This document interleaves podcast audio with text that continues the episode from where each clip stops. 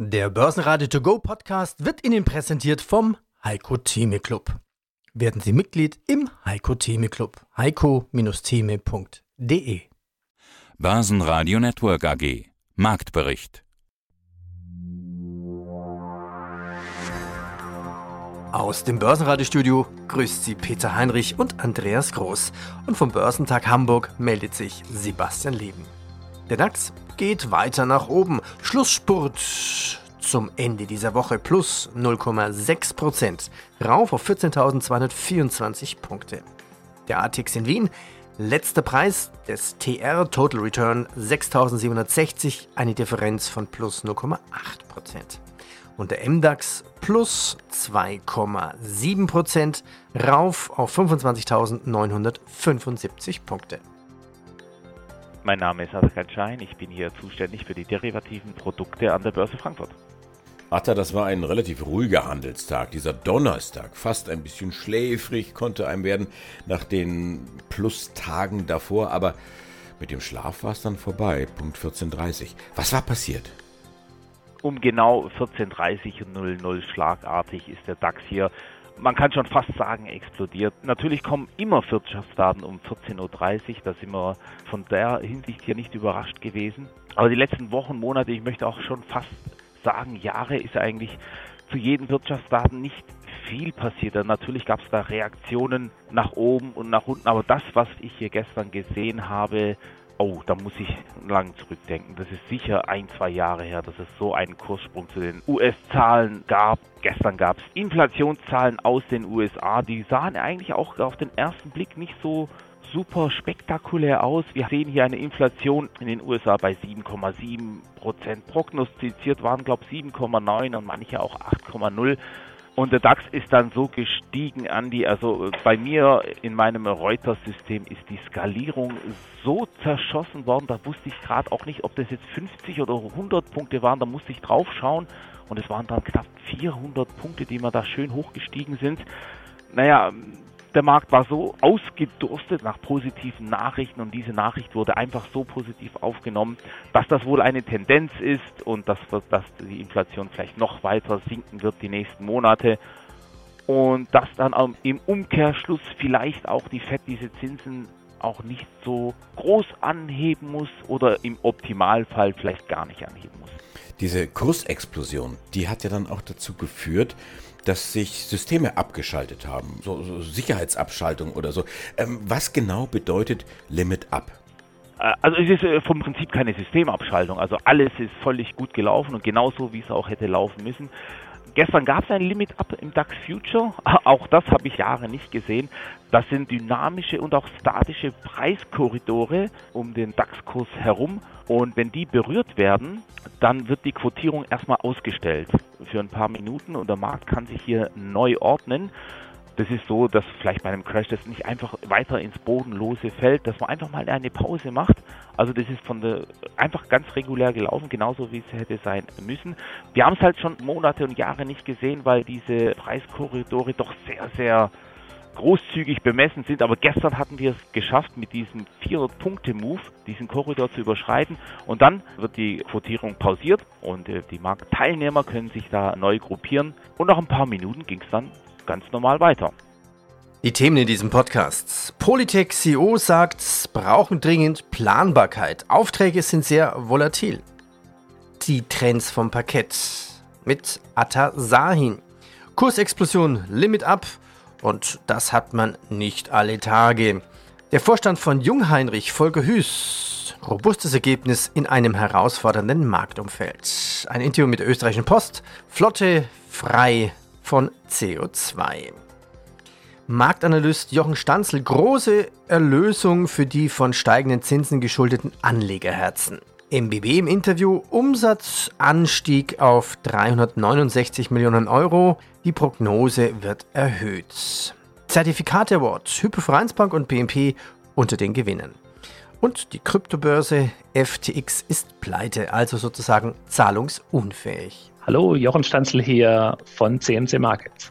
Riesenthema auch bei den Kryptos. Was ist bitte schön da los bei Bitcoin und Co? Vorsichtig formuliert könnte man sagen, eine interessante Entwicklung bei FTX, Binance. Ich will es aber krasser formulieren. Erleben wir hier die Kernschmelze der Kryptowelt. Kryptohasser und Star-Ökonom Nassim Taleb schreibt nämlich gerade, die Kryptowelt ist eine gigantische Konstruktion, die von verhaltensgestörten Kindern gebaut wurde. Ihr wurdet gewarnt. Ja, das ist eine andere Generation und äh, glaube ich auch eine Generation, die in eine Spekulationsblase hineingedeutet hat, dass es immer so weitergehen wird. Man muss nicht arbeiten, muss einfach nur Kryptos kaufen. Das war es, ja. Goodbye, Arbeitswelt. Diese platzende Blase, die wir jetzt haben und auch die Sandburgen, die da gebaut wurden, wenn man sich FTX anschaut, wo Kundengelder einfach auch verwendet wurden, um, um die eigene Bilanz aufzuhübschen von einem Hedgefonds, das man, den man eben auch noch gegründet hatte. Ja, und auch Terra Luna, der ähm, Stablecoin-Zusammenbruch innerhalb von zwei Tagen von, von einem Wert, der äh, der Allianz entsprach im DAX, eine Marktkapitalisierung auf Null. Das innerhalb von zwei Tagen zeigt dann doch, dass eine Dezentralisierung Vorteile hat, aber mangels Regulierung eben auch Nachteile besitzt. Eben dann doch die große Frage da ist im Kryptobereich, wem kann man noch trauen? Welchen Bewertungen kann man trauen, wo sind faire Bewertungen überhaupt. Also da ist eine, eine große Blase geplatzt. Was bleibt am Ende, ist technisch auch wieder und da orientiere ich mich dahinter und darauf baue ich das auch auf, ist die Charttechnik, ist die Korrektur meiner Ansicht nach trotz einer Bodenbildung im Nasdaq bei dem Bitcoin und Ethereum meiner Ansicht nach noch nicht vorüber. Ich sehe dort eben einen intakten Abwärtstrend und eben ein Skandal nach dem anderen. Wer hätte das gedacht, dass FTX als große Börse einfach von, auch innerhalb von Anfang der Woche war es noch okay, jetzt ist es pleite. Wer hätte es gedacht, dass das so schnell gehen kann? Aber man sieht, dass es geht und wer weiß, was da noch so kommt. Daher ist auch technisch derzeit jetzt im Bitcoin ein intakter Abwärtstrend. Es ist auch eine obere Trendwende zu erkennen. Der ganze, die ganze Korrektur von rund 70.000 auf 32.000 im Bitcoin war so ein Anfangsimpuls war eine obere Trendwende. Mögliches Kursziel für den Bitcoin liegt bei 10.700 Dollar. Wir sind jetzt bei 17.200. Im Ethereum könnte es auch eine Halbierung geben. Auch da haben wir eine obere Trendwende. Natürlich können wir jetzt auch eine Bodenbildung sehen und wenn der Nasdaq deutlich steigt, dass auch die Kryptos wieder ansteigen. Aber im Moment ist eben bei Ethereum und bei Bitcoin, bei den großen beiden Kryptowährungen, keine Bodenbildung zu sehen. Daher ist es eher ein fallendes Messer als irgendwie ein Turnaround-Kandidat im Moment. Im Zusammenhang mit der Chapter 11 Beantragung und der Turbulenzen um den Krypto-Broker FTX kam natürlich auch der Bitcoin in dieser Woche deutlich unter die Räder. Aktuell 16.684 US-Dollar ein Bitcoin. Ich grüße meinen Kollegen Sebastian Leben, live zugeschaltet aus Hamburg. Sebastian, du hast gerade aufgebaut für den Börsentag Hamburg. Der findet am Samstag statt. Wie voll wird's? Was kommt auf dich zu an diesem Börsentag Hamburg? Also so wie es aussieht, so einiges. Wie du schon gesagt hast, ich bin in Hamburg. Gestern war ich in Berlin auf dem Zertifikate Award. Auch da war schon richtig viel los.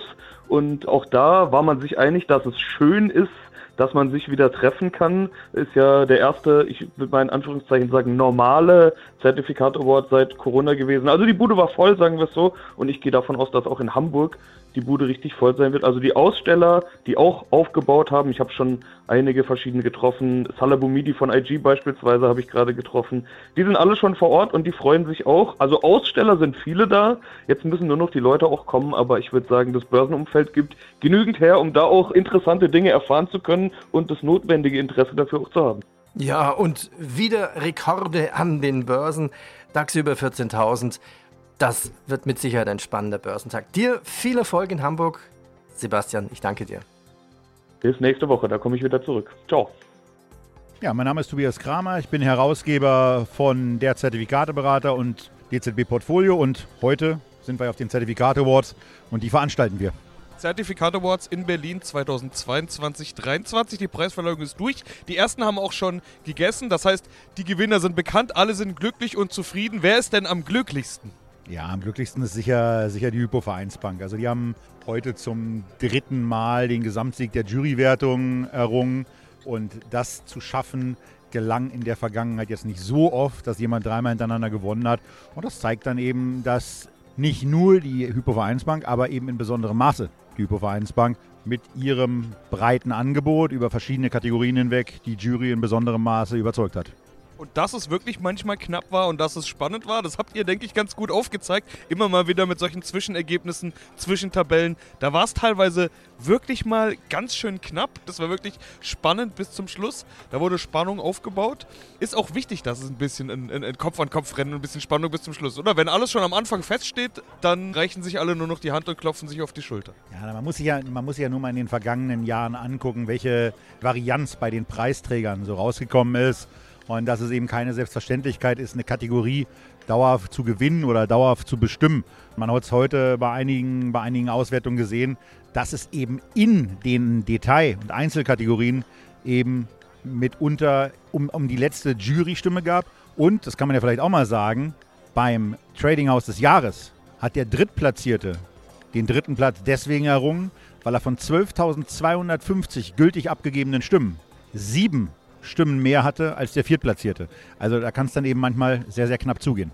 Auf der anderen Seite gab es am anderen Ende der Palette auch ein Ergebnis. Da war ich überrascht, dass du gesagt hast, es war so ganz klar das klarste Ergebnis, das es jemals gab. Äh, irgendwie, ich glaube, 96 Prozent der möglichen Punkte hat BNP Paribas, wenn ich das gerade spontan richtig in Erinnerung habe, erhalten. Also auch ein Kuriosum fürs Rekordbuch diesmal wieder mit dabei. Ja, also fast richtig behalten, aber du hast ja auch 17 Preise erlebt und im Gegensatz zu mir bist du nicht in der komfortablen äh, Situation, A, Zettel zu haben, wo du das alles aufgeschrieben hast, sondern musst dann einfach zuhören und die wichtigen Informationen aufnehmen. Das war schon in der Tat krass. 96 Punkte, deswegen ist die Zahl bei dir hängen geblieben. 96 Punkte ist das absolute Maximum, was 32 Juroren überhaupt in der Lage sind zu vergeben.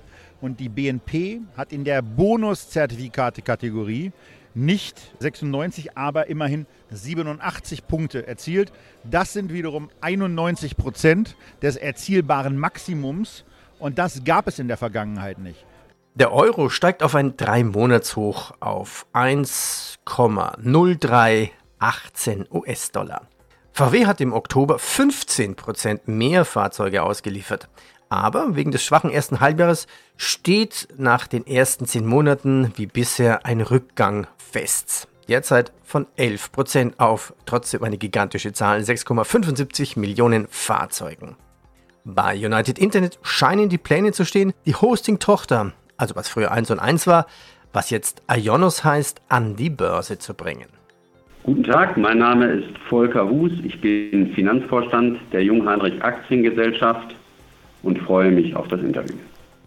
Und wir schauen uns gemeinsam die aktuellen Zahlen an. Bei der Jungheinrich, der Umsatz steigt im dritten Quartal um fast 16 Prozent auf 1,19 Milliarden Euro. Was lesen Sie denn allein in diesen Umsatzzahlen? Was bedeutet das in Mengen? Was bedeutet das in Preisen?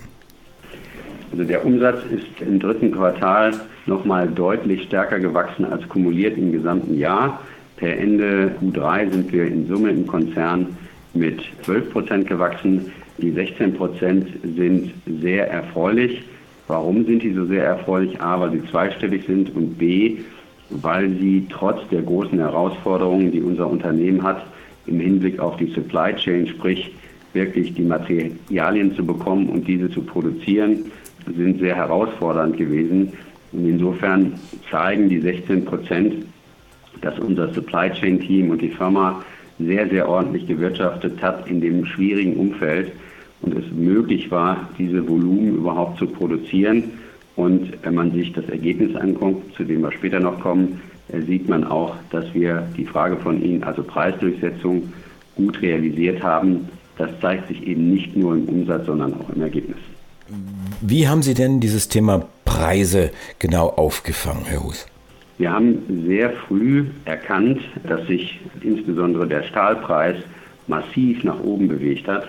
Also für Jungheinrich ist der relevante Stahl Hot Roll Plated heißt dieser Stahl und der ist im Verhältnis zu fast 15 Jahren davor, wo er immer auf einem Niveau von 500 Euro die Tonne lag, in der Spitze bei 2000 Euro die Tonne angekommen. Und wenn man sich vorstellen kann, dass jeder Gabelstapler ungefähr eine Tonne Stahl im Durchschnitt hat und Jungheinrich über 100.000 Gabelstapler pro Jahr produziert, weiß man, dass der Impact einer derartigen Preiserhöhung nicht zu covern ist mit der Freisetzung von wenigen Mitarbeitern oder der Erhöhung der Produktivität in den Werken. Diese massive ich würde sagen, Kostenexplosion lässt sich nur heilen, indem man auch diese Anpassung versucht, bei dem Kunden umzusetzen. Das haben wir sehr frühzeitig gemacht. Wir dürfen natürlich aus Kartellrechtsgründen keine Details dazu preisgeben, aber Sie sehen eben im dritten Quartal, dass das auch gelungen ist, einen Teil der Preise eben an unsere Kunden weiterzureichen. Mein Name ist Konstantin Mang, ich bin CEO der MBB und ich freue mich auf das Gespräch zu unseren Q3-Zahlen heute. Gehen wir ein paar Ihrer Firmen durch. Plus 52 Prozent, sagten Sie. Friedrich Vorwerk, vermutlich eines der wertvollsten Unternehmen Deutschlands, also jetzt nicht an der Marktkapitalisierung, sondern für unsere Energieversorgung. Die haben jetzt einen Großauftrag für die Anschlussleitung des LNG-Terminals Brunsbüttel zum Beispiel von über 120 Millionen Euro. Ja, und das war ja schon der zweite LNG-Großauftrag. Ist das so richtig? Ja, absolut. Also Vorwerk ist sowohl bei der Herstellung der LNG-Verbindung oder der, der, Gasleitung für die LNG-Terminals in Wilhelmshaven als auch in Brunsbüttel beteiligt. Und Sie haben absolut recht, die Bedeutung, die wirtschaftliche Bedeutung dieser Terminals und Anschlussleitungen ist, glaube ich, sehr, sehr groß. Und entsprechend ist der Zeitdruck, der hier hinter der Realisierung steht, auch wirklich immens. Und ich muss sagen, es ist schon beeindruckend, wie hier Vorwerk, aber natürlich auch andere Unternehmen, die an diesem Vorhaben beteiligt sind, auch ihrer gesellschaftlichen Verantwortung hier nachkommen und alles tun, damit wir noch im Dezember hier entsprechende Leitungen zur Verfügung haben, die dann im Prinzip zu Beginn nächsten Jahres genutzt werden können.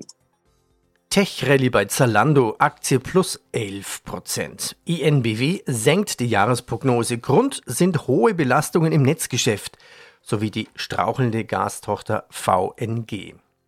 Und ein wichtiger Termin für Aktionäre bei Uniper. Am 19. Dezember gibt es eine außerordentliche Hauptversammlung. Grund, Uniper hat Ende Oktober den Verlust von mehr als der Hälfte des Grundkapitals angezeigt. Ja, schönen guten Tag. Mein Name ist Markus Hoemer. Ich bin CEO der Polytech Holding AG. Die Polytech Group ist ein österreichischer Automobilzulieferer und Kunststoffverarbeiter. Und wir schauen uns die Zahlen an zum dritten Quartal. Das dritte Quartal 2022, Umsatz 145,7 Millionen Euro. Das ist ein deutliches Plus von über 17 Prozent. EBITDA 7,4 Millionen plus fast 90 Prozent. EBIT minus 1,1 Millionen und ein Überschuss von minus 2 Millionen nach minus 3,2 Millionen im Vorjahr. Es gibt also reichlich Gesprächsstoff. Beginnen wir zunächst mit dem Umsatz. 145 Millionen in Q3. Zum Halbjahr hatten wir gesprochen, da waren es 285. Ich würde mal so sagen, die Zahlen reihen sich doch relativ harmonisch ein in den Jahresverlauf. Also mehr als Q2, etwas weniger als Q1. Aber Herr Wemmer, wie sieht denn die detaillierte Betrachtung aus nach Mengen und nach der Preisentwicklung? Ja, das ist das Grundproblem in unserer Industrie momentan, dass die Preissteigerungen natürlich erheblich sind, sowohl was Materialkosten als auch Energiekosten betrifft. Diese Preissteigerungen konnten zu einem Teil zumindest auch weitergegeben werden, aber nur zu einem Teil, weshalb die Umsätze größer wirken, als sie die Mengen tatsächlich repräsentieren würden. Tatsächlich ist es so, dass die Mengen weniger sind, als es auch im Vorjahr noch der Fall war. Und diese Mengen leider, wie auch die letzten Quartale, extrem schwer zu prognostizieren sind und mit extremer Volatilität aufschlagen, sodass es uns selbst für die kommende Woche jeweils schwerfällt zu wissen, was denn der Umsatz tatsächlich sein wird und was wir produzieren sollten. Zwischen den Zeilen entnehme ich eine frohe Botschaft, dass Sie Preise weitergeben können, vielleicht noch nicht so ganz, wie Sie sich das wünschen. Wie ist denn jetzt da die Situation, auch die Kommunikation mit Ihren Kunden? Die Kommunikation mit den Kunden ist schwierig. Das melden ja auch alle Artikel, die sich mit der Industrie beschäftigen. Es gelingt uns, das Allernotwendigste in irgendeiner Form weiterzugeben, aber auch deutlich verzögert jeweils. Wir hatten im ersten Halbjahr auch schon Teilerfolge verzeichnen können. In der Zwischenzeit sind die Preise weiter gestiegen, sodass dieses Thema der Preisverhandlungen uns das ganze Jahr begleitet hat und auch weiter begleiten wird. Wir sind eben immer etwas hinten an. Guten Tag, mein Name ist Harald Hagenauer, Head of Investor Relations der Österreichischen Post. Auf Ihrer Webseite von Post.at sieht man Neue Fahrzeuge, gelbe Autos mit einem grünen Baum und einer Steckdose und drunter steht flotterfrei von CO2. Heißt das, Ihre Flotte ist jetzt schon CO2-frei? Noch nicht ganz, aber wir, wir sind am besten Weg dahin. Also es, es scheint jetzt ganz gut zu klappen, dass trotz aller Engpässe am, am Automobilmarkt die, die Tranchen ganz gut kommen. Denn unser Plan ist es natürlich, bis 2030 alle Zustellfahrzeuge, die man sieht, die dann ihre Pakete und, und, und Briefe bringen, dann wirklich CO2-frei zu sein. Jetzt sind wir etwa bei 30 Prozent dahin, aber wie gesagt, jedes Jahr sollen auf jeden Fall 10 Prozentpunkte an Fahrzeugen dazukommen, sodass wir dann im Jahr 2030 wirklich bei Null Emissions äh, auf der letzten Meile stehen. Was ist denn im Nachhaltigkeitspäckchen oder Paket von der Post noch alles drin?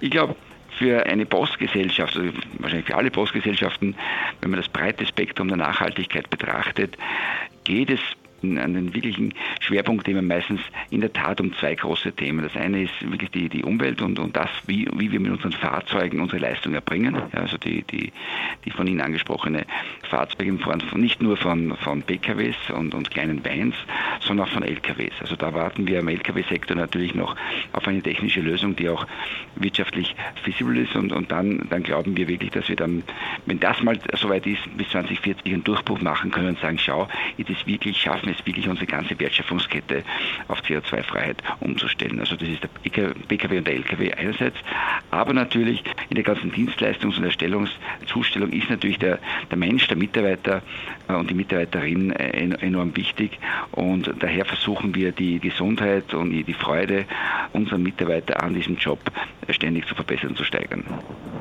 Starten wir mit den Q3-Zahlen 2022. Alle unsere Interviews hier im Börsenradio sind eigentlich geprägt momentan durch Kostensteigerungen. Wie ist das bei Ihnen? Was und wie hoch dreht alles an der Kostenschraube? Ja, stimmt. Die Kostensteigerung und die Inflation, die wir alle spüren, ist natürlich ein, ein, ein Wegbegleiter, der uns nicht nur in diesem Quartal, im nächsten Quartal, sondern vor allem auch ins neue Jahr dann stark begleiten wird.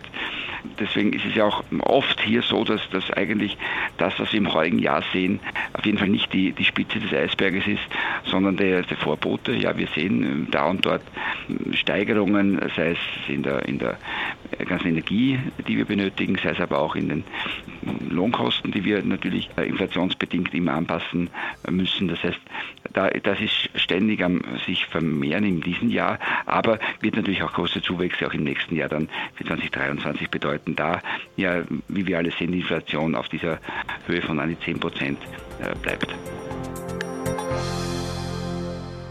Börsenradio Network AG Marktbericht Der Börsenradio To Go Podcast wurde Ihnen präsentiert vom Heiko Theme Club. Werden Sie Mitglied im Heiko Theme Club. heiko-theme.de